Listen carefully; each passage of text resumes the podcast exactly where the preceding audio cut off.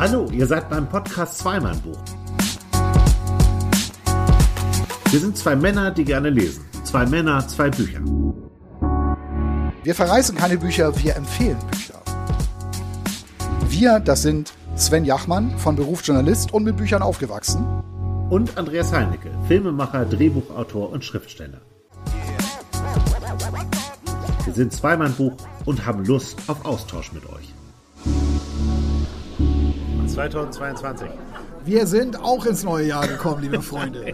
Wir haben es geschafft. Wir haben es geschafft. Und haben gelesen in die Winterferien. Weißt du auch immer nicht, was du jetzt noch sagen sollst, wenn dir irgend so ein Dödel noch ein frohes neues Jahr wünscht eigentlich? Das ist halt die Frage, ne? wie lange darf man sich das eigentlich wünschen? Ja. Und wann ist das endlich vorbei vor allem? Nee, ich habe es schon lange nicht mehr gehört. Nee, nee, Frohes neues Jahr. Ja. Wir freuen uns auf äh, 2022. Wir haben völlig überraschend, glaube ich, beide keine Bücher aus diesem neuen Jahr mit, sondern aus dem letzten Jahr, oder? Meins ist definitiv noch aus dem letzten Jahr. Meins auch, aus dem Sommer. Ist Meins ist, glaube ich, im Herbst erschienen, wenn ich das richtig verstanden habe. Nee, ich weiß es sogar ganz sicher. Es ist im Herbst erschienen. Ähm, hat eine ganz interessante Geschichte, die dahinter steckt noch. Kann ich auch noch mal, gleich Ja. noch mal erzählen. Ja.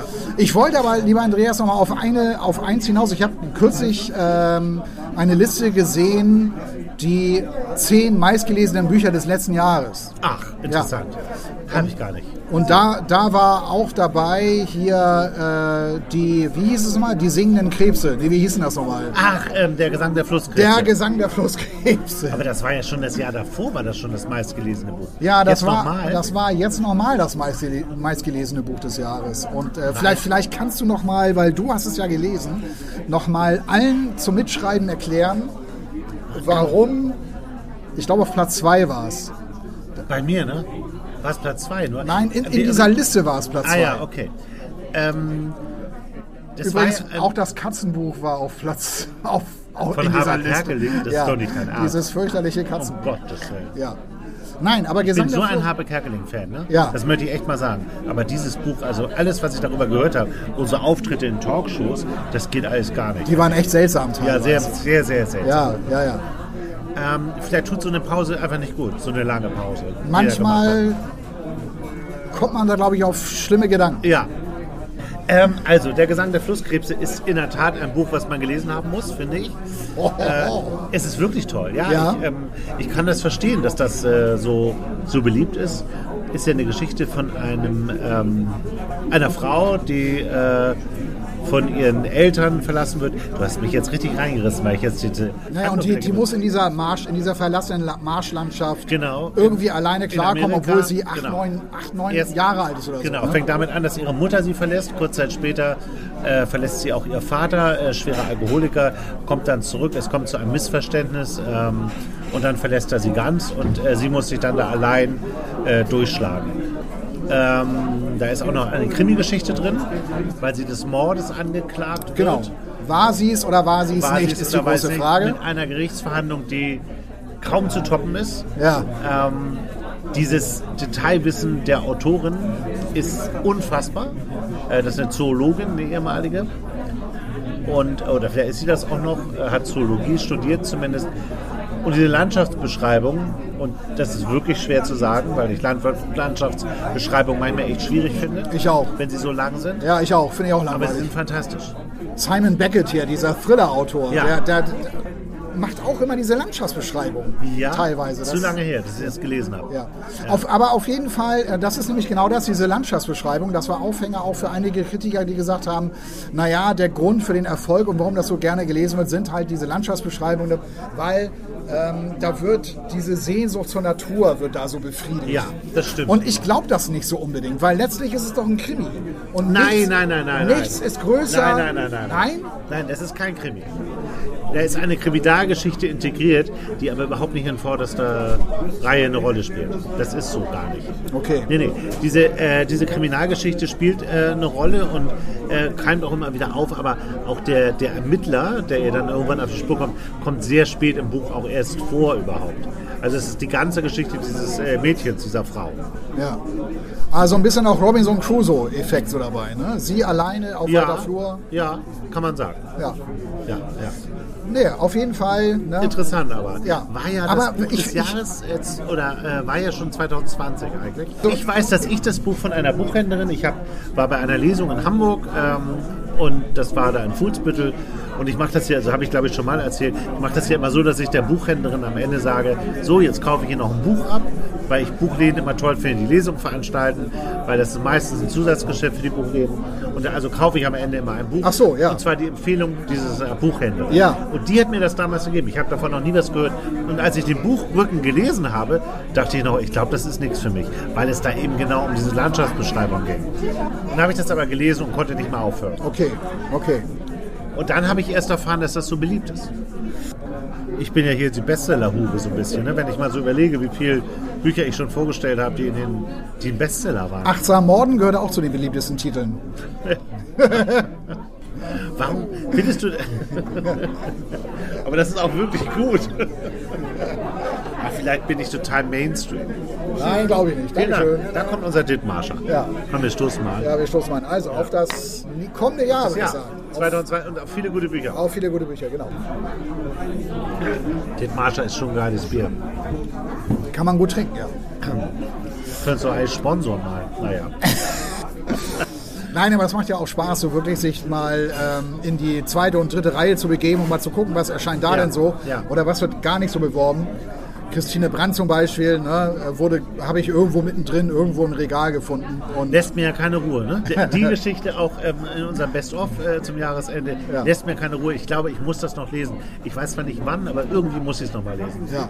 Aber wie gesagt, wir wollen ja jetzt nicht zurückblicken, das soll ja auch keine Best-of-Bücher-Sendung werden. Wir haben wieder zwei neue tolle Bücher dabei. Du hast ein Buch mitgebracht, was ich mehrmals im Buchladen gesehen habe und was ich mir schon abfotografiert habe, Ach was. weil ich das bestellen wollte. Ja, siehst du, ich kann es dir leihen, wenn du magst. Ich schaffe es Du nicht. musst aber damit klarkommen, dass hier oben Kaffeeflecken zu sehen sind. Ah, das zeigt, mir mal immer um- noch morgens Mir ist, ja, ja, ich lese morgens und mir ist irgendwie unglücklicherweise der Kaffeebecher so blöde äh, umgekippt, äh, auf den Boden gefallen und das Buch lag da irgendwie und irgendwie hat. Wie heißt es? Das Buch heißt Love, alles was du liebst und ist von Roddy Doyle, ein irischer Schriftsteller. Ah, ein irisches Buch. Ja, Okay. und, und mir ging es genauso wie dir. Ich habe auch, äh, bin auch im Buchladen rumgegangen. Ich habe mich damit übrigens zu Weihnachten selber beschenkt. Ich war kurz vor Weihnachten noch im Buchladen unterwegs, weil Ja. ich nach Büchern gesucht habe und hatte das in die Hand genommen, habe es aufgeschlagen, dachte so, ah, endlich mal was Dialogstarkes. Ach so, danach hast du geguckt. Okay. und habe gedacht, so, damit beschenkst du dich selber. Okay. Ja. Ich habe mit Louis Bagley Hugo Gardners Neues Leben. Ein Buch, äh, das im Sommer erschienen ist im äh, Surkamp Verlag. Da, wo die große Literatur Absolut. erscheint. Und äh, das Buch ist fantastisch. Das kann ich vorweg schon mal sagen. Es ist Ja. wirklich großartig. Dann fang doch gleich mal damit Soll ich anfangen? Ja, weil mir sagte Also das Louis Komische- Beckley, ich habe es auch Das ist gesehen. lustig, ne? Ja, Man kennt diesen Namen. Ja. Ich habe aber noch nie was von dem gelesen. richtig. Und ähm, der, das ist ein alter Mann inzwischen. Der ist 1933 geboren. Ja, Ähm, vielleicht erstmal so zu ihm in Polen. Der ist Pole. Ja Louis Ist dann- Beckley ist ja klar. Ja, ist mit seiner äh, Mutter damals im äh, Zweiten Weltkrieg Polnischer Name.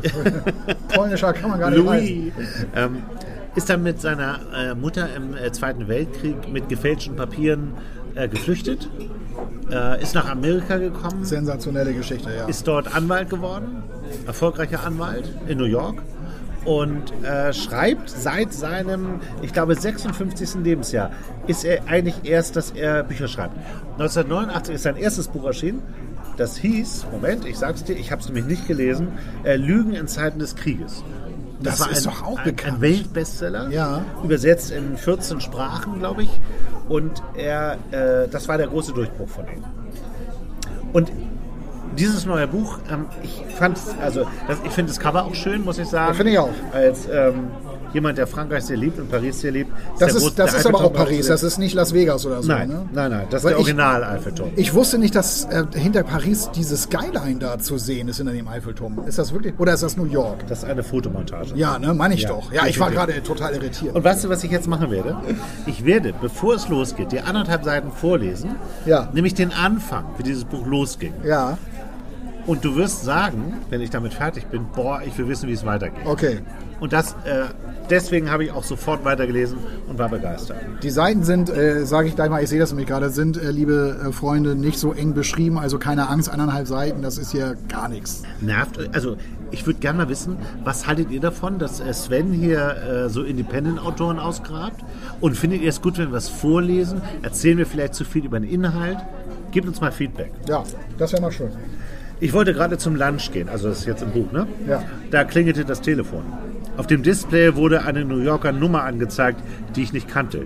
Ich zuckte die Achseln, was soll's, ich gehe ran. Ist Hugo Gardner zu sprechen? Eine schwer einzuordnende Stimme, schroff jemand, der es nicht darauf anlegte, angenehm zu klingen. Vielleicht ein Spendeneinwerber für pensionierte Polizeichefs. Wer ist am Apparat?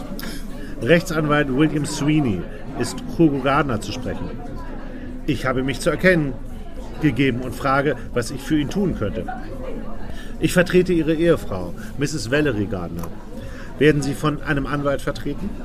Ich weiß nicht, ob ich verstehe. Warum fragen Sie, ob ich einen Anwalt habe? In welcher Angelegenheit vertreten Sie meine Frau? Ich kann einen Fall nicht mit einer Partei besprechen, die schon von einem Anwalt vertreten wird. Das werden Sie verstehen. Jedenfalls wäre es besser, wenn ich mit Ihrem Anwalt spreche. Besser wäre es, wenn Sie mir erklären würden, worum es hier eigentlich geht. Je abhängiger von Ihrer Auskunft würde ich womöglich meinen, ich brauche einen Anwalt oder auch nicht entscheiden. Also bitte fangen Sie an. In Ordnung, Hugo.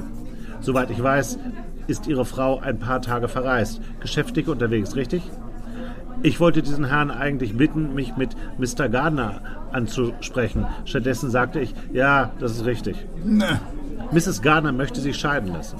Sie hat mich gebeten, sie davon in Kenntnis zu setzen und darauf zu dringen, dass sie sich mit einem Rechtsbeistand sichern, damit die Sache schnell und glatt über die Bühne gehen kann. Das ist der Grund für meinen Anruf. Ihre E-Mail-Adresse lautet hugogardner 1932 at gmail.com, sage mir, sagte mir Mrs. Gardner. Wenn das korrekt ist, schicke ich Ihnen gleich im Anschluss an unser Telefonat eine Mail mit meinen Kontaktdaten, damit Ihr Anwalt sich mit mir in Verbindung setzen kann. Einen Moment bitte, sagte ich. Was soll das heißen? Meine Frau will sich von mir scheiden lassen. Das ist mir ganz neu. Sie hat sich schon gedacht, dass Sie sich überrascht geben würden. Sie wünscht die Scheidung wegen unmenschlicher Behandlung und sie macht das Zerrüttungsprinzip geltend. Dass sie recht hat, werden Sie wohl zugeben. Den Teufel werde ich tun. Wir wollen nicht streiten, Hugo. Sie erhalten eine E-Mail von mir. Danach erwarte ich eine Nachricht von Ihrem Anwalt. Er legte auf. Boah, da bin ich jetzt auch wissen, wie das weitergeht. ist wirklich toll. Ist super, oder? Ja, ist ein cooler Anfang. Ja, finde ich auch. Also, ähm, Ich, ich, ich habe mal, ich hab mal, ich hab mal gehört, also äh, das ist so dieses, dieses alte Mann-Frau-Klischee. Ne? Also äh, äh, wenn eine Frau sich trennen will, Mhm. dann kommt sie damit erst um die Ecke, wenn sie wirklich alles vorher schon organisiert hat. Also wenn sie einen Anwalt hat, Oh, dann hat sie schon mal einen Anwalt. Wie fies, ne? keine Gespräche, Genau, nichts. hat vorher alles schon organisiert und dann, wenn du Glück hast, spricht sie mit dir und sagt dir, sie will sich scheiden lassen, äh, ist aber schon fünf Schritte weiter. Ja. Habe ich mal gelesen. Ja. Und Männer gehen das ganz anders an, dieses, diese, dieses Scheidungsthema. Also ich äh, fand das so ein Hammer, dieses, diesen Anfang. Krasser dass ich Anfang, ja. unbedingt weiterlesen musste. Ja. Und auch in keiner Sekunde Vor enttäuscht wurde. wie ätzend, ne? Sie spricht nicht vorher mit ihm. Ja, er weiß von nichts. Ja, fürchterlich. Es ruft plötzlich der Anwalt von ihr an ja. und Unfassbar. eröffnet ihm, sie will die Scheidung. Ja. Jetzt muss man Folgendes wissen. Er ist gar nicht verheiratet. Hugo. das wäre auch gut. Hugo Gardner ist 85 Jahre alt. Ja. Seine Frau ist 23 Jahre jünger. Ähm, er ist ein sehr oder war ein sehr erfolgreicher Korrespondent der New York Times, hat äh, wahnsinnig tolle Artikel als Auslandskorrespondent geschrieben und äh, hat unter anderem auch ein Buch über Bill Clinton, glaube ich, geschrieben, was immer sehr wohlwollend, wenn Sie seinen Namen hören, bemerkt wird. Und er lebt halt äh, an der, an der äh, Ostküste in Amerika ist natürlich so gesettelt, ist natürlich, hat, glaube ich, ganz gut Geld und lebt in so einem Umfeld von so eher reichen teilweise gelangweilten Leuten ohne Ziel im Leben noch. Die sind Ja. halt auch ein bisschen älter, haben alles erreicht, gehen in Museen oder in die Oper. Der, er trifft sich ständig zum Lunch mit denen. er hat wieder lebt- Zeit für er diese lebt, Freunde. lebt in so einer kultivierten Blase. So. Genau, er lebt, ja, sehr schön gesagt. In genau. einer Blase der Kultiviertheit. Genau, genau. Und er ist eigentlich, ähm, ist er gar nicht ähm, unzufrieden, das wirkt zumindest gar nicht so, ähm, aber er ist auch irgendwie nicht glücklich, er beobachtet das alles so und aus einem gewissen Zynismus, aus einem Alterszynismus raus. Ja, ja. Dadurch ist das sehr witzig teilweise, auch, wie er Leute beobachtet. Und er, er versteht nach diesem Anruf natürlich erstmal gar nichts und trifft sich, also er hat einen Sohn und eine Tochter, zu denen er aber auch nicht besonders viel Kontakt hat. Und ich glaube, er hat auch keine besondere Beziehung zu denen.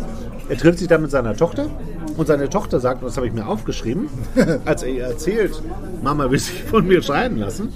Und dann sagt sie, warum wunderst du dich darüber? Du bist alt, du bist hässlich und du warst schon immer ein Langweiler. Ja.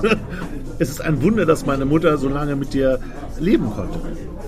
Und ähm, das vermittelt sich aber eigentlich gar nicht. Man, das Buch ist in der Ich-Form geschrieben, so dass du immer denkst, boah, der hat doch total das interessante Leben geführt. Dieses, dieser Job als Auslandskorrespondent liegt natürlich auch daran, dass wir so, auch so aus der Branche im Grunde kommen und das Leben spannend finden als Journalist, weil es Ja. immer neue Herausforderungen gibt. Und er scheint auch ein richtig guter gewesen zu sein. Und jetzt, äh, so zum Ende seines Lebens, steht er so vor diesen Trümmern. Sein Sohn reagiert ähnlich äh, auf diese Scheidung. Also, sie sind alle, alle überhaupt nicht überrascht, eigentlich. Und dann äh, fängt er an, halt seine alten Freunde wieder zu treffen, hat plötzlich ein bisschen mehr Zeit. Dazu kommt, er hat äh, einen Arzttermin und da kommt eigentlich raus, dass er Prostatakrebs hat. Ja. Fiese Ähm, Sache wahrscheinlich. Ja, fiese Sache. Er hat auch schon mehrere so, so Karzinome, sagt man das so, ja, im Körper. Also es geht ihm nicht gut. Aber auch das nimmt er irgendwie so hin. Er ist ja auch schon 85. Es gibt dann eine Szene noch ziemlich am Anfang des Buches, wo er sich überlegt, was er denn jetzt macht. Jetzt ist er ja allein und er will sich einen Hund kaufen. Und er ist dann auch in so einem Zooladen und will sich diesen Hund kaufen. Ist aber, merkt aber, boah, der überlebt mich ja, dieser Hund, und das kann ich dem nicht antun. Dann kauft er den aber irgendwie doch nicht. Ja. Und nun heißt das Buch ja Hugo Gardners Neues Leben. Ähm, wenn man bei fünf- an einen 85-jährigen Mann denkt, würde man ja eher sagen, neues Leben mit 85 ist irgendwie schwierig. Ist ein ehrgeiziges Projekt. Ja. Und also Lass mich raten, er bricht in New York alles ab und geht nach Paris. ähm, nicht ganz falsch, aber auch nicht richtig. Okay, Er erinnert sich an seine Jugendliebe. ja. Und seine Jugendliebe ist eine sogenannte Jean. Und äh, mit Jean war er zusammen, bevor er Valerie, also seine Ex-Frau, kennengelernt hat. Und es war eine, äh, ich möchte mal sagen, sehr sexuelle Beziehung zwischen den beiden. Äh, vor allem haben sie ihre Zeit im Bett verbracht. Und sie scheint wahnsinnig attraktiv gewesen zu sein damals und er fliegt halt nach Paris und trifft sie und da dachte ich, boah, wenn er die jetzt trifft, so, wie wird denn das erste Gespräch sein? Und das ist alles total unspektakulär. So wie dieses ganze Buch so, Ja. so erzählt wird, so immer mit so einem leichten Abstand, als würde er so selbst so auf sein Leben gucken, da sind keine besonderen Emotionen drin, er erlebt es halt alles so und bekommt das so mit. Und dann geht's halt los. Also sie ist natürlich auch älter geworden, klar.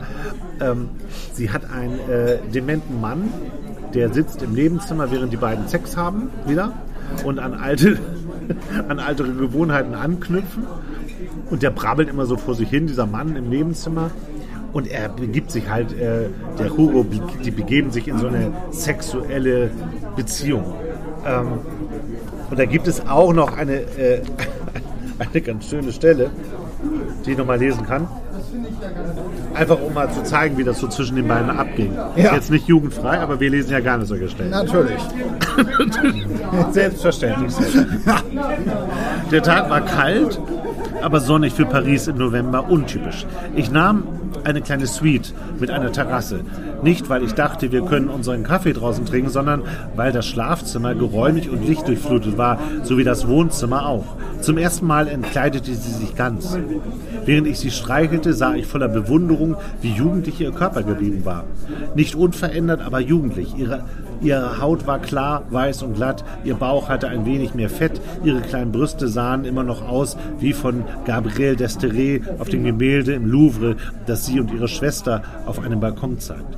Als ich meine Kleider ausziehen musste, weil sie es so wollte, sah ich den Unterschied zwischen uns und schämte mich. Wie konnte sie meinen Körper angenehm finden, meinen Penis in den Mund nehmen oder, oder ihn in sich haben wollen? Meine Haut war überwiegend fahl, voller Warzen und verdächtiger Flecken, trocken und spröde. Ich war dünn, aber schlaff. Ich sagte nichts und wendete mich mit verdoppelter Aufmerksamkeit ihren Brüsten und ihrer Klitoris zu.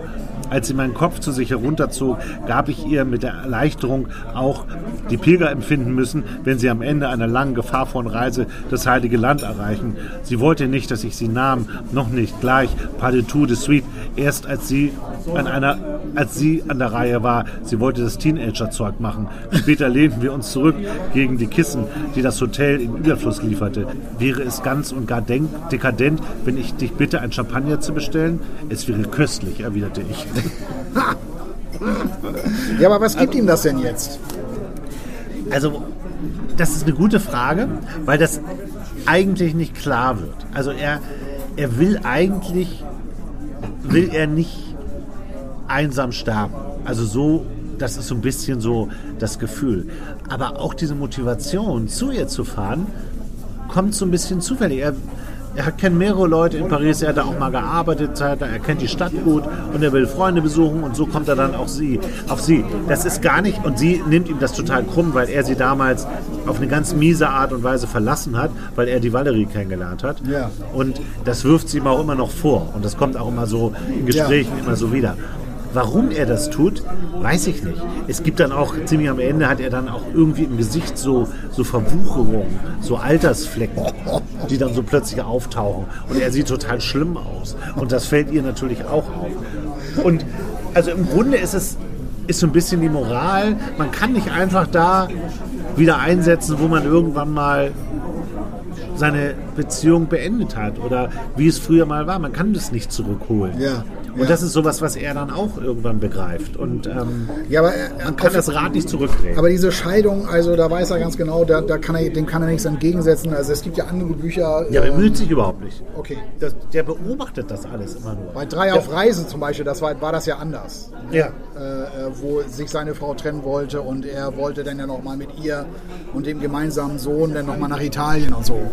Ja, aber so, nee, so, so ist das aber alles nicht. Ja. Er, er beobachtet sich selbst, er beobachtet diese Leute, er langweilt sich eigentlich auch. Ähm, so wie die anderen sich auch alle so ein bisschen langweilen. Und man denkt jetzt, ne, das, das Buch ist aber null langweilig. Das hat diesen, deswegen habe ich auch diese zwei etwas längeren Szenen vorgelesen. erzählt ein bisschen was übers Leben einfach. Es erzählt was übers Leben. Und es hat auch keine Handlung jetzt von A nach B und das passiert, ja. sondern es ist einfach der Versuch, irgendwie ein Rad zurückzudrehen, was nicht gelingt, was aber auch nicht so schlimm ist. Das frustriert ihn jetzt auch nicht besonders. Ja. Also das ist ja. dann einfach wieder, wieder äh, vorbei. Das ist so, das ganze Buch ist auf so eine Weise total unaufgeregt. So. Es ist einfach so, so ist das Leben. Er ist dann auch immer wieder in New York, er, er, er ist ständig beim Essen, er schätzt gute Weine, was man eben in dem Alter Aber dann auch so. Warum macht sie das denn? Ich meine, wenn er schon sich so als so einen hässlichen, schlaffen Sack ja, so sieht er das. Ja. Sie, sie, vielleicht nicht. Und sie, und sie dann auch noch sagt, so, ja, der, der, der Idiot hat mich damals so mies verlassen. Äh, warum lässt sie sich denn auf die Nummer überhaupt ein? Ja, das Buch ist ja in Ich-Form geschrieben, ja. die ganze Zeit, und das wird auch nie verlassen. Das interessiert ihn auch überhaupt nicht. Das interessiert ihn nicht besonders. Ja, genau. So ihn schätze ich ihn auch ihn, Und ihn interessiert eigentlich gar nicht so richtig. Ja. Ihn hat sein Job total interessiert. Also er war gerne Auslandskorrespondent. Und äh, das spielt dann auch so während der Wahlen, äh, also kurz bevor Trump dann äh, Präsident wurde. Und das Ja. beobachtet er auch alles so mit Schrecken und so. Das ist auch so ein bisschen politisch an einigen Stellen. Aber eben immer aus seiner Sicht erzählt. Ich kann dieses Buch nur wirklich empfehlen. Und du wirst jetzt fragen, ja, warum? Vielleicht fragst du mich das jetzt auch noch. Ähm, ich mag diese Art der Erzählung. Ich mag diese Art, wie der das, wie der das beschreibt. Diese Nüchternheit, dieser leichte Zynismus, Ja. dieses Beobachten, diese, diese Upper Class da an der, an der Ostküste Amerikas und dann fährt er übers Wochenende mal dahin und, und hierhin. Und diese, Haben die ein Ferienhaus? Ja, der hat ein Ferienhaus. Natürlich. Ja, ja, ja, klar. Cape Cod oder wo? Ja, äh, ich, Cape Cod weiß ich jetzt gar nicht. Aber da auch äh, so eine Gegend, die, die man schon mal gehört hat. Ich kenne mich da auch nicht so gut aus. Aber also, was ich sagen kann, ich habe diesen Louis Bagley entdeckt. Ich, wenn wir diesen Podcast nicht hätten und ich Zeit hätte, würde ich mir jetzt das nächste Buch von ihm kaufen und sehr gerne mal sein, sein Durchbruch. Äh, es Ja, das ist bestimmt interessant, ja. Total. Ja. Es gibt ähm, einen längeren Film bei Surkamp, äh, den haben die, haben die mal äh, gemacht, ist ein paar Jahre her, 2016 oder so. Ja. Und da hat eine äh, Redakteurin ihn besucht in, äh, in Amerika, in New York. Und da erzählt er halt auch von seiner Flucht damals. Und äh, der müsste eigentlich unbedingt eine Biografie schreiben. Ja, na klar. Aber offensichtlich hat er es noch nicht getan, weil er unheimlich toll darüber erzählt. Er ist sehr, ähm, ein sehr freundlicher Mensch. So. Der ist hintersinnig, so ein bisschen, natürlich. Also und ähm, erzählt selbst so im Interview, der ist wirklich schon ganz schön alt, der sieht auch relativ alt aus. Aber wie er das so erzählt und so, da, da denkst du so, boah, lass ihn, lass ihn noch mal erzählen, lass ihn noch mal reden. Der Mann ist äh, über 80. Ja. Er weiß, wie lange er das noch tun kann. Ja. Und dem muss man einfach zuhören. Für mich ist das eine Entdeckung. Ja, Also ist er, ist er genauso alt wie sein Protagonist. genau. ne? Da auch interessant. Ja, ja, Das ist klar. Ein guter Hinweis, weil er nämlich genau darüber, er weiß halt genau, wie man sich fühlt in diesem Alter. Und das ist auch mit diesem Krebs, also diese, diese Prostatakrebsgeschichte, die ist nicht so klar. Er hat, also er macht immer Bluttests und da sind wahnsinnig hohe, äh, wie heißen die, PSA-Werte. Ja, ja, genau, genau, ja. ähm, also erschreckend hohe PSA-Werte, sagt sein Arzt immer. Und er kriegt dann auch so Anrufe, dass er bitte sofort in diese Klinik kommt. So. Aber er ist in Paris und kann gerade gar nicht. Und auch das nimmt er alles so hin irgendwie. Ja, ja. Da, da macht er auch nicht eine seitenlange äh, Diskussion. Es gibt ähm, so ein, zwei so sehr psychologische Momente, wo er sich mit, mich mit seinen Kindern beschäftigt und auch so ein bisschen denkt, so, warum habe ich mich so wenig um die gekümmert eigentlich? Äh, jetzt kriegt er dann so die Rechnung. Aber es ist jetzt auch nicht dramatisch. Also er hat dann auch vieles wohl für, für die Valerie, für seine Frau gemacht. Und sie ist, also sie ist dann natürlich neu liiert, hat die wohl auch schon längere Zeit betrogen ist halt auch in Paris wohl mit irgendeinem, so äh, ich weiß gar nicht, Musiker oder so zusammen. Ja, Also so ein sehr attraktiver Typ. Er googelt den natürlich auch und guckt sich den mal an. Der ist natürlich viel jünger, viel attraktiver. Ja, aber anstatt ihm das selber zu sagen, schickt sie ihren Anwalt vor. Ne? Also ich meine, wie schlecht ist das bitte? Sie kommt auch nie vor. Ja. Also die Freunde und Recht. Freundinnen, Von der will ich auch gar nichts wissen. die Freunde und Freundinnen reden immer mal wieder so über sie. Ja. Einige sagen auch, ehrlich gesagt, habe ich sie nie besonders gemocht. und er fällt aus allen Wolken. Wieso? Das hat er nie gemerkt und so. Ja. Ja. Hugo Gardners neues Leben. Surkamp Verlage. Ja, mein, mein Buch kommt von einem Verlag, den wir garantiert noch nie vorgestellt haben, weil der Verlag ist nämlich ganz, ganz neu. Ja, Deshalb. Das fand ich ganz... Ich habe nämlich, darf ich das noch ganz kurz sagen? Ja. Ich habe ja das Buch auch im Buchladen gesehen und wollte Ja. mir das kaufen eigentlich. Habe das dann aber doch nicht getan und dachte, guck mal, jetzt habe ich auch mal was aus so einem kleinen Verlag. Goya Verlag. Und Ja, jetzt genau. ist der neu, deshalb ist der so bekannt. ja, ja, ist so. Ist Wahrscheinlich ist er gar nicht klein. Ähm, naja, sagen wir mal so. Also ich finde die Geschichte hinter diesem Verlag auch ganz interessant. Der Verlag ist ge gegründet worden von einer Frau, die ist jetzt so Mitte 30 und ihre Eltern sind Verleger. Und ihren Eltern gehört ein großer Hörbuchverlag, der heißt Jumbo, Jumbo Ja, Verlag kennt man, aus Hamburg. Ja, kennt man. Ähm, und sie soll, also sie ist die Erbin irgendwann mal, also sie soll garant, also ich gehe mal schwer davon aus, dass sie irgendwann mal dieses Verlagsimperium Ja. äh, übernehmen soll. Und äh, sie hat jetzt aber hier diesen Goya Verlag gegründet und zwar erst im vergangenen Jahr Aha, okay. und hat ähm, vier Bücher rausgebracht. Und eins von den vier Büchern ist das hier. Toll. Und ich weiß nicht genau, wie sie an Roddy Doyle herangekommen sind. Das ist ja ähm, Booker Prize Prize Träger. Oh, okay. Das muss Der hat, erst mal schaffen. Der ist, das ist Ein der sehr Autor, anerkannter Preis. Das, ja, das ist der Autor von The Commitments. Ach, Ja. den habe ich ja geliebt. Ja, Andrew Strong. ja ich, ich, hab, ich kann mich da gar nicht mehr dran erinnern. Ich meine auch, Oh, dass ich den Film, glaube ich, gesehen habe. Super Film. Ja. Ja, ja, ich kenne auch nur den Film. Ja. Und Andrew Strong war ja der, der hat ja so eine mega Soul-Stimme gehabt damals. Ja. Also ein super Film. Ja. Dafür hat er nicht den Booker Prize bekommen, aber da, dadurch ist er bekannt geworden. Ähm, und äh, sie müssen irgendwie auf dieses Manuskript gestoßen sein oder auf den Autoren und haben sich gedacht, ähm, den wollen wir gerne verlegen. Ähm, und so kam es dazu, dass also dieses Buch Love von Roddy Doyle im Goya Verlag erschienen ist, der letztes Jahr gegründet wurde. Auf jeden Fall nagelneuer Verlag von einer ähm, ja, jungen Verlegerin, Toll. die aus Hamburg kommt, hat Ja. äh, Literatur studiert, war auch in London und so weiter und ist jetzt halt da. Und schauen wir mal, was, ihr aus, was aus ihrem Verlag so wird. Genau, und auf Roddy Doyle zu kommen, ich meine, Commitments, wann war das? Anfang 90er? Ja, schon ein bisschen her, 92er auf jeden Fall, ja. ja. Der wird ja auch nicht mehr der Jüngste sein. Nee, Roddy, Roddy Doyle ist so Mitte 60 inzwischen. Ah ja. Ähm, kommt aus Irland, ist also einer, ist einer der erfolgreichsten irischen Schriftsteller und schreibt auch Theaterstücke und hat schon eine ganze Reihe von Büchern geschrieben. Ähm, lebt in Dublin, hat drei Söhne ähm, und seine Bücher sind tatsächlich, er hat sich tatsächlich einen Namen gemacht, weil die sehr dialoglastig sind. Viele Bücher sind wirklich in reinster Dialogform geschrieben. Dann kamen wieder Bücher raus, die auch wirklich Beschreibungen, also wo, wo der Stil ein anderer war. Seine Bücher waren aber auch immer bekannt für seine derbe Sprache. Klar, wenn du in Dialogen schreibst und halt auch für eine ganz bestimmte Klasse, halt meistens für die Arbeiter oder über die Arbeiterklasse schreibst. Ach, das ist so sein Thema. Ja, dann ist das erzwungenermaßen natürlich auch manchmal eine derbe Sprache. Ist hier genauso. Und äh, ja, wie gesagt, bin ich auf das Buch gekommen, weil ich es eben halt auch plötzlich in der Hand hatte und dachte, Mensch, ja, hab kurz mal reingeguckt. Cool, Dialogform, lese ich. Ja, Iren finde ich ja sowieso immer spannend. Aber haben wir auch neulich schon mal. Ich hatte ja auch ähm, äh, Sally Rooney, weil ja, genau. ist ja auch Iren. Ja. Auch aus Irland, auch sehr erfolgreich. ja, sehr, sehr erfolgreich. Ja. Und Worum geht's? Ja, die, die Handlung ist eigentlich ganz simpel. Geht um zwei Männer, die sich treffen, beide so, äh, beide so um die 60, also so alt wie Roddy Doyle auch. Ja. Die sind schon ihr Leben lang befreundet. Das ist also eine tiefe, tiefe, enge Männerfreundschaft.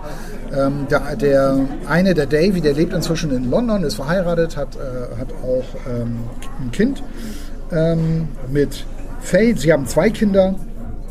Es geht jetzt darum, dass, äh, also es sind Joe und, und Davy, die sich treffen. Und Joe hat jetzt genau das Problem, was dein Typ auch hat. Ähm, der, der war ähm, auf einem Elternabend, weil die haben auch Kinder, und trifft auf diesen Elternabend, trifft er auf Jessica, äh, in, in die er vor über 30 Jahren total verknallt war und mit der auch zusammen war. Und das macht was mit ihm. Und er versucht das jetzt, äh, er, also er trifft jetzt seinen, seinen Kumpel ähm, Joe, äh, so wie früher auch. Also Joe ist jetzt mal wieder in Dublin, um halt auch seinen Vater zu besuchen. Auch ein ganz, ganz schwieriges Verhältnis. Der liebt seinen Vater zwar, aber irgendwie ist es nicht so ganz einfach wie so häufig. Ähm, und die beiden treffen sich, äh, gehen mal wieder in die Kneipe. Der Den schönen Irish Pub, ne? ja, genau, schön Irish Pub. Und der Joe erzählt ihm jetzt also, versucht ihm jetzt also klarzumachen, was Sache ist. Dass er also ähm, Diese Jessica getroffen hat. Jessica getroffen hat und Davy versucht das immer auf so eine ganz profane Ebene zu ziehen. Ne? Ja, die sieht immer noch klasse aus und ja klar, du wolltest, wolltest wieder mal heißen Sex und so. Und ähm, dieser Joe sagt mal, nein, nein, das ist es nicht, das ist es nicht, so ist es nicht. Und streitet das immer so ab. Und das Gespräch geht eigentlich die ganze Zeit immer nur darum, und das wird dann immer wieder durch Rückblenden so unterbrochen. Und zwar durch Rückblenden, äh, ähm, wo er Jessica kennenlernt. Da war, waren auch beide, also der ähm, Davy war auch dabei. Ach so, der daran, kennt sie auch. Ja, Okay. daran erinnert er sich dann auch wieder. Es geht dann auch darum, äh, wie Davy dann auch seine Frau kennenlernt. Er lernt sie auf einer Hochzeit kennen. Auch eine ziemlich coole Szene, äh, weil diese, diese Frau, diese Faye, so heißt sie, das ist so eine laute, vorlaute, schräge Frau mit offenbar ganz tollen Augen. ähm, und er war, er war sofort von ihr begeistert und viele Männer äh, finden halt, diese, also es gibt einige Männer, die finden diese Frau deswegen total blöd, aber äh, viele Männer finden sie deswegen ganz toll, weil die halt so diese offensive, derbe, krasse, Ja. schräge Art hat Ja. und auch so redet irgendwie. Und, da, und er fand die halt auch ganz toll, hat sich von seiner Freundin getrennt und ist jetzt halt mit ihr zusammen. Und das wird dann immer, immer wieder so reingelegt. Also auch die Geschichte der beiden. Also welches Das Leben erzählen die sich alles in diesem Pub, wo die sich Ja, treffen. oder? beziehungsweise, also sie sind eigentlich im Pub und reden jetzt über diese, über das Comeback von Jessica. Mhm. Ähm, aber ähm, diese, diese Unterhaltung, also wo eben Joe diesen Davy versucht klarzumachen, ähm, warum er jetzt Jessica wieder toll findet, wird immer wieder unterbrochen durch Rückblenden. Also Mhm. der Autor, also Roy Doyle erzählt dann die Geschichte von Joe und erzählt dann aber auch die Geschichte, äh, wie sie damals auf Jessica, wie sie die überhaupt kennengelernt haben. Das ist eine Cellistin, eine Musikerin, ähm, die dann auch, äh, die sie dann auch im Pub da zum ersten Mal gesehen haben. Und das geht dann auch so ein bisschen so um dieses um diese, um diese Kneipenkultur in Dublin. Einer hat mal geschrieben, das ist eine Liebeserklärung an Dublin, fand ich jetzt nicht so, aber ähm, geht halt viel ne, darum, zwei Männer ziehen durch die Kneipen, mhm. was sie schon ihr Leben lang so gemacht haben. Und auch in Rückblenden sind sie eigentlich auch immer in der Kneipe. Sind also, die sympathisch, die beiden? Hast du so Hast du einen Bezug zu denen entwickelt? Ja, ja, ja. Du ja. entwickelst sofort einen Bezug zu denen. Also mein Problem war so ein bisschen, ähm, und da war ich eben halt auch auf der Seite von, von, von Davy. Ich kam auch nicht damit klar, was Joe da jetzt eigentlich erzählen wollte. Also mhm. ich fand das irgendwie so ähm, nicht ehrlich, weil Joe hat so versucht, die, die, ihm so klar zu machen, ja, das ist so eine Seelenverwandtschaft. Und diese Jessica irgendwie, das war so, als wäre sie nie weg gewesen. Und irgendwie habe ich immer zwei Leben geführt, obwohl ich ja die ganze Zeit mit Trish äh, zusammen war jetzt, aber irgendwie mit Jessica und so weiter. Und äh, das ist nicht nur so profan, irgendwie, ja. sie sieht immer noch toll aus und ich will nochmal mit ihr ins Bett, sondern das ist auf einer ganz anderen Ebene und so weiter. Und dieser Davy kann auf diese Nummer überhaupt nicht. Und ich habe an mir auch festgestellt, Alter, erzähl doch nicht so eine Scheiße. Und komm doch mal zum Punkt. Ich hätte erst gedacht, so ein bisschen Midlife-Crisis, aber das ist es dann ja gar nicht. Weil versucht er so er Eingemachte Versucht er jedenfalls einen klar zu machen. Ja. Das hat ja nichts mit Midlife-Crisis zu tun. Ja. Na, also er begegnet ihr auf dem Elternabend und sie kommt sofort auf ihn zu und begrüßt ihn und küsst ihn auf die Wange. Nicht, nicht nur die Luft beschreibt er so, wie man das halt macht, wenn man, ja. ne, sondern er, sie küsst ihn wirklich und und, und äh, ja, und das war sofort, da war irgendwie gleich so was und so weiter. Und du denkst nur so, oh Gott, das ist doch jetzt, also das ist doch jetzt echt Blödsinn. Ja. Und auf jeden Fall, die, die beiden sitzen zusammen. Es gibt, es gibt so, so, herrliche, so herrliche Szenen. Und es gibt, gibt eine Szene, die, die möchte ich jetzt auch, auch gerne mal vorlesen, so wie du ja auch gerade was vorgelesen hast. Ähm, das ist die Szene, wo er das seiner Frau sagt. Ach, du Schande, das macht ja. er. Also Joe erzählt hey. jetzt, erzählt seiner Frau Trish, dass er da jetzt also ähm, ja, ich habe da so, so, so, ein Mädchen von früher. Aber der lief äh, ja gar nicht. Mit, ja, das, genau. Oder die, lief da schon was? Ähm, äh, da lief schon was. Und Jessica. Ja, ja, ah. ja, Die haben sich getroffen. Also es, es war dann tatsächlich so, dass sie an diesem Elternabend Irgendwo im Buch steht auch der herrliche Satz, pro Elternabend eine gescheiterte Ehe. Weil sich da halt dann irgendwie Leute dann so entweder da kennenlernen das oder. Das kann ich aus meiner Elternabenderfahrung nicht bestätigen. Davon bin ich weit entfernt. ähm, Worauf wollte ich jetzt eigentlich hinaus? Was war das? Ach ja, genau. Entschuldige, ähm, ja. Genau. Ich habe also mich rausgebracht. Ja. Aber ob das schon was liegt, treffen ja. sich, genau. Und ähm, äh, die Jessica meint, lass doch Nummern tauschen. Mhm. Und dann tauschen sie so Nummern und er erzählt dann, er erzählt dann auch seinen Kumpel, äh, nee, sein Kumpel fasst sofort, und hast du sie angerufen? Also du hast du sie dann, ich hoffe, du hast wenigstens erst nach ein oder zwei Tagen angerufen. Und so, nee, sie hat angerufen. Hä, wieso ruft sie dich denn an? Das erzähl mir doch nichts und so weiter. Also sie hat ihn angerufen und war wohl auch selber so dahinterher, dass die beiden also irgendwie. Also sie hatte ähnliche Gefühle für ihn. Ja, genau. Ähm, und die sind dann auch zusammengekommen. Sie haben sich dann auch öfter getroffen, so zwei, dreimal die Woche und so weiter. okay. Und, ähm, zwei, dreimal die Woche, also fast und, jeden und Tag. Was ganz, und was ganz lustig ist, er kam sich ja sehr clever vor, dieser Joe, und hat diese Jessica weil er sich angeblich nicht mehr an ihren Vornamen erinnern konnte, was ich so ein bisschen unglaubwürdig finde an der, ja, an der Geschichte, ja. hat sie unter George abgespeichert. Und George ist ja tatsächlich auch in England ein Frauenname, zumindest bei Enid Blyton. Fünf Freunde hat sie, glaube ich, geschrieben, ne? Fünf ja, Freunde. Enid Blyton hat fünf Freunde. Fünf Freunde. Und einer davon hieß auch George. Oder äh, äh, das war ein Mädel. Und die beiden witzeln so darüber, ja, das war doch, das, die, das soll ja eine Lesbe gewesen sein, irgendwie. Echt, wieso, woher weißt du das? Ja, habe ich mal irgendwo gehört, dass das, soll mal irgendeiner, irgendein Literaturwissenschaftler rausbekommen haben, dass dieser, dass diese George eine Lesbe war, so. Und deshalb hat er also diesen Namen, also hat Jessica, wo er angeblich nicht mehr wusste, wie sie mit Vornamen heißt, unter George in seinem Handy abgespeichert. Und jetzt erzählt er also Trish davon also seiner ja, Frau? Ja, genau, seiner Frau, mit der er ja äh, schon lange verheiratet ist, dass er da jemanden kennengelernt hat. Mhm. So von früher halt. Mhm. Und Das ist also einer der schwierigsten Momente in diesem Buch wahrscheinlich. Einer der schwierigsten. ja, es ist so ein, ein, ein Höhepunkt dieses Buches, finde ich. Diesmal läuft ja hier so Disco-Musik. Letztes Mal lief ja so Weihnachtsmusik im Hintergrund bei unserem Best-of. Ist dir das aufgefallen eigentlich? Ja, ist mir aufgefallen. Immer so ein Kling, Kling, Kling. So Last Christmas und so. Ich weiß auch immer nicht, ob die, die Leute das gut finden, wenn wir was vorlesen oder eher nicht. Ja, also äh, ich muss noch dazu sagen, ähm, das Buch ist in Ich-Form geschrieben, also äh, sozusagen aus der Sicht von Davy. Ne? Also Davy ist der, der sich jetzt die Geschichte anhört, warum Joe jetzt wieder mit Jessica... Alter Freund, ne? Genau, alter Freund, warum, warum Joe jetzt wieder mit Jessica zusammen ist. Davy fragt jetzt Joe, was hast du ihr, also Trish, was hast du ihr denn erzählt? Och, sagte er, nur dass sie ein Mädchen ist, das sie von früher kannte, vor ewigen Zeiten. Stimmt doch auch. Nein, sagte er, stimmt eben nicht. Sie ist nicht einfach nur irgendwer. Aber ich habe Trish erzählt, das alles wäre, also sie, Jessica, wäre vor ihrer Zeit gewesen und ich hätte sie damals nur flüchtig gekannt. Ich spielte es runter.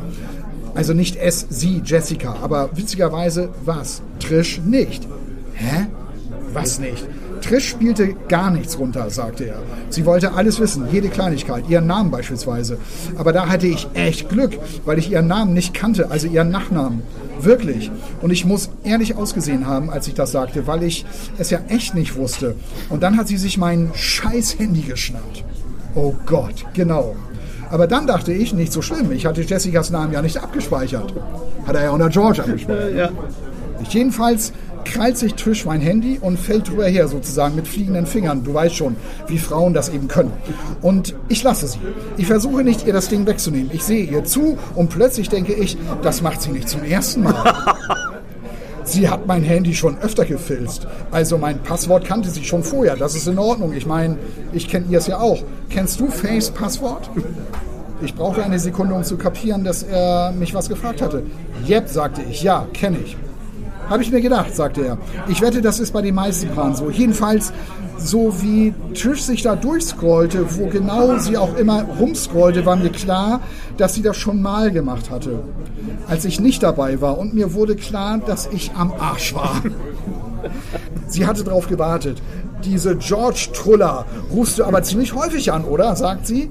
Und sieh dich, wie es aussieht, auch. Sag's und ruft bei ihr an. Oh nein. Trish hat Jessica angerufen? Yep. Von deinem Handy? Yep.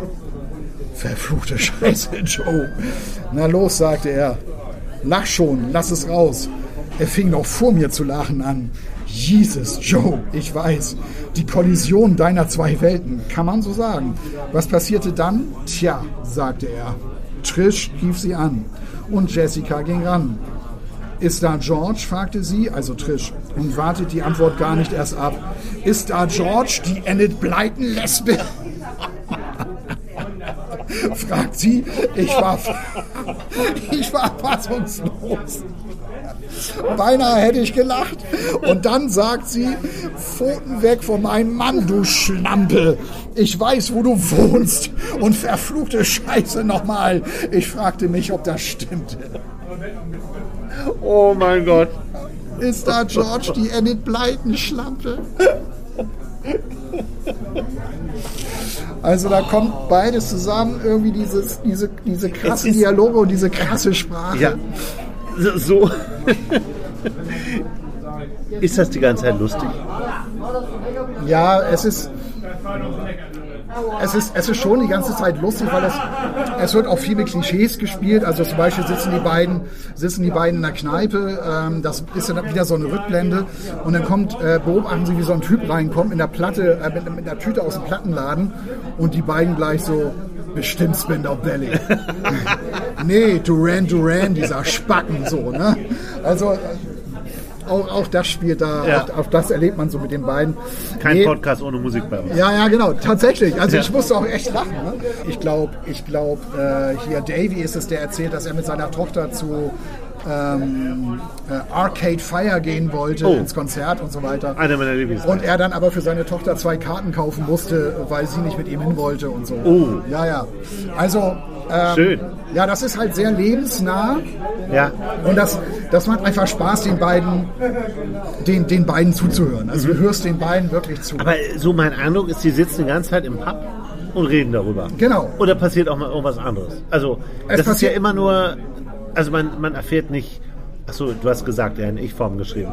Also man weiß nicht, wie sieht Trish das eigentlich? Oder wie, genau, genau. wie Du- sieht die Jessica das? Oder? Genau, du kriegst es nur mit aus deren Erzählung. Aus deren ne, Erzählung, Weil, okay. weil beide Ja. eben halt sich da, davon erzählen. Okay. Dann hast du noch die Rückblenden, wo du halt erlebst, also was die beiden so früh erlebt haben, beziehungsweise wie sie selber dann auch durchs Leben gekommen sind. Ja. Ähm, aber letztlich geht es jetzt um diese eine Unterhaltung, wo der eine dem anderen klarzumachen versucht, warum er ähm, mit Jessica äh, jetzt wieder zusammen ist nach äh, 37 Jahren Distanz, also wo, wo die ja gar keine Rolle spielte, nur in seinem Kopf irgendwie.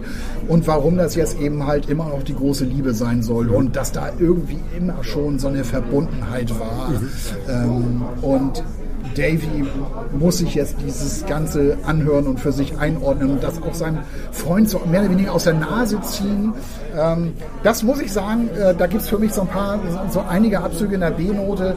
Ich finde, wenn ich mir das so angucke, habe ich so das Gefühl, so wie die Unterhaltung der beiden läuft, also 40, 50 Seiten weniger hätten das ein bisschen schneller auf den Punkt gebracht. Ja, ist relativ dick, dafür, Ja. dass sie die ganze Zeit im Pub sitzen. Ähm, aber ja, das, das ist halt die Geschichte. Ja? Also da, Aber- darum geht es in diesem Buch. Aber es ist trotzdem eine Empfehlung von dir. Also auch wenn du jetzt so sagst, ein paar Abzüge. Ja, also ähm, das, das muss man einfach ganz ehrlich so sagen. Ähm, das, das, das ist mir wirklich auch so ein bisschen auf die Nerven gegangen. Also es gibt auch te teilweise, ähm, äh, wird da so dieser Gag geritten, äh, die beiden unterhalten sich und dann wird sich so bewusst missverstanden. Und so. du denkst ja so, oh nee, ey, nicht dieser Gag jetzt. irgendwie. Und dann äh, braucht es dann halt auch wieder ein bisschen, ehe er seinen Kumpel jetzt wieder zu dieser Geschichte zurückgebracht hat. Und ähm, es bleibt auch immer so ewig lang auf dieser Ebene, ja, das ist so was ganz Besonderes und er wiederholt das auch Mhm. irgendwie permanent, weil äh, sein Freund Davy das eben ihm halt nicht so richtig abkaufen Ja. möchte. So. Weil äh, eben halt auch so äh, klar wird, dass diese, dass diese Jessica immer noch wahnsinnig attraktiv ist und man dann ja sofort unterstellt, ja klar, dann muss ja irgendwie auch das Körperliche gleich ähm, eine vordergründige Rolle spielen. Und er, nein, nein, nein, so einfach ist das aber nicht und so weiter. und So.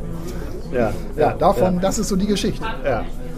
das muss man sich auch mal auf der Zunge zergehen lassen, hat irgendwie 37 Jahre lang seiner anderen Hirnhälfte war er so mehr oder weniger in seiner Fantasie immer noch mit dieser Jessica zusammen, obwohl er eigentlich mit Trish zusammen ist. Dann treffen die sich und sofort. Äh, Aber glaubst du nicht, dass, dass das ausgelöst wurde jetzt durch diesen Elternabend? Ja, klar. Also, dass das, der wird vielleicht gar nicht die ganze Zeit an sie gedacht haben, sondern das war dann so ein Moment, ah, ich bin jetzt schon 60, Mensch, wie war das damals noch mit der und so, dass der sich da so reinsteigert. Das kann ja auch sein.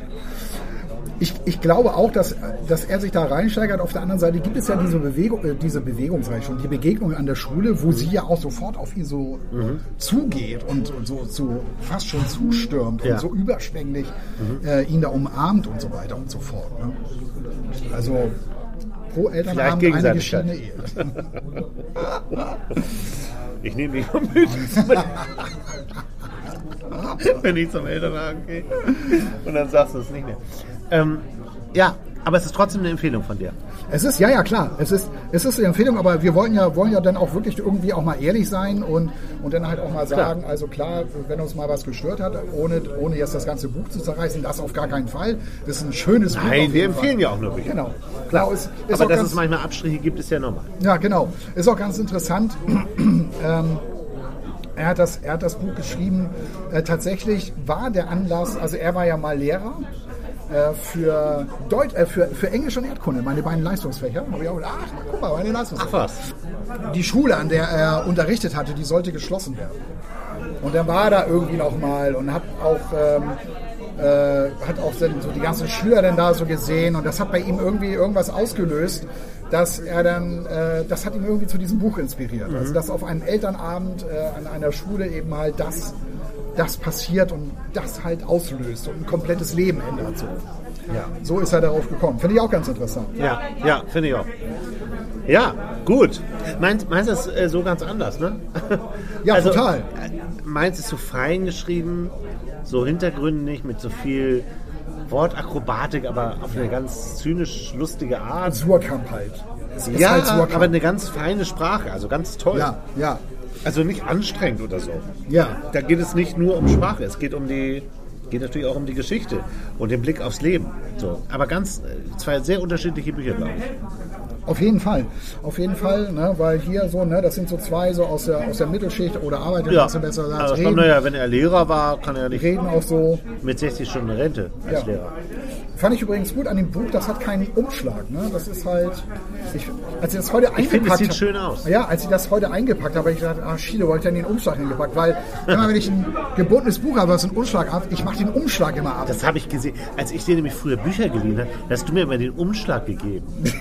Da dachte ich so, wieso macht er das denn? Ja. Ja, weil dann mache ich den kaputt. Ja, genau, damit der schön heil bleibt. Ja. Umschlag. Hast du den, mach, machst du denn die Umschläge ab, wenn du deine Bücher in dein Regal stellst? Nee, dann nicht. Habe ich neulich mal gesehen. Ich war mal beim Dreh neulich bei so einer Frau, Ja. eine ganz feine, wo wirklich nichts auf dem Boden lag. Also die Riesentheater gemacht, hat, dass wir mit dem Kamerateam in ihre Wohnung gehen. Ach Und die Schande. hatte die ganzen, die ganzen Einbände, also die ganzen Cover abgemacht. Da standen die Bücher da so drin und das sah aus wie so eine alte Bibliothek, so, ne? Ja. weil man das ja so früher hatte. Und die Umschläge, wo waren Man die? findet, das weiß ich nicht. Also für mich nicht sichtbar. Fand ich komisch. Die Frau ist nicht normal. Die finde ich auch. Ja. War sie auch nicht. Jetzt Nee? kann ich es ja sagen. Was, was war dann, was stimmte denn Nee, das, das kann ich jetzt nicht. Naja, das zum Beispiel. Ja. So. Ja, Der merkwürdig. sie sie jetzt sagt so, nicht da so hinfilmen. Und du fragst sie die ganze Zeit, was meint die denn? Und es war, war total clean. Eine völlig aufgeräumte Küche. Gibt ja so Leute, wo in der Küche nichts steht. Ja, ja. Wo du so denkst, ob die da hier schon mal gekocht haben. So sah die auch aus. Und da haben wir halt hingefilmt und dann. Nee, nee, nicht in die Küche kommt. Das ist ja Arbeitsplatz und so. Aber das nur am Rande. Okay. So, Ja, ich würde sagen, ne? sind wir wieder am Ende. Sind wir wieder am Ende. Wir sind am Ende. Ja. Zwei schöne Empfehlungen haben wir. Auf jeden Fall. Schöner Start ins neue Jahr, würde ich mal sagen. Ja, das wünschen wir euch auch. Wir freuen uns über eure Kommentare. Ja. Sagt uns, was ihr euch anders wünscht. Sollen wir weniger lesen, weniger Inhalt, mehr Inhalt? Worum geht's euch? ja. Vielleicht klappt es ja in diesem Jahr. Letztes Jahr habt ihr ja nicht so viel geschrieben. Das stimmt ja gar nicht. Nein, wir freuen uns immer über Austausch mit euch. Das ist ganz wichtig und ähm, ja, mehr bleibt uns auch gar nicht mehr zu sagen. Hört uns weiter, bleibt uns treu, empfehlt uns weiter vor allem. Es ist wieder so laut gewesen heute übrigens, weil wir nicht in unserem Stammrestaurant waren. Ich habe heute Morgen angerufen. Corona-bedingt haben die jetzt nur noch am Wochenende offen. Kann man verstehen, kann verstehen, wer will. Ja. Aber ich kann es auch verstehen. Ja. So. Also, bis zur nächsten Woche.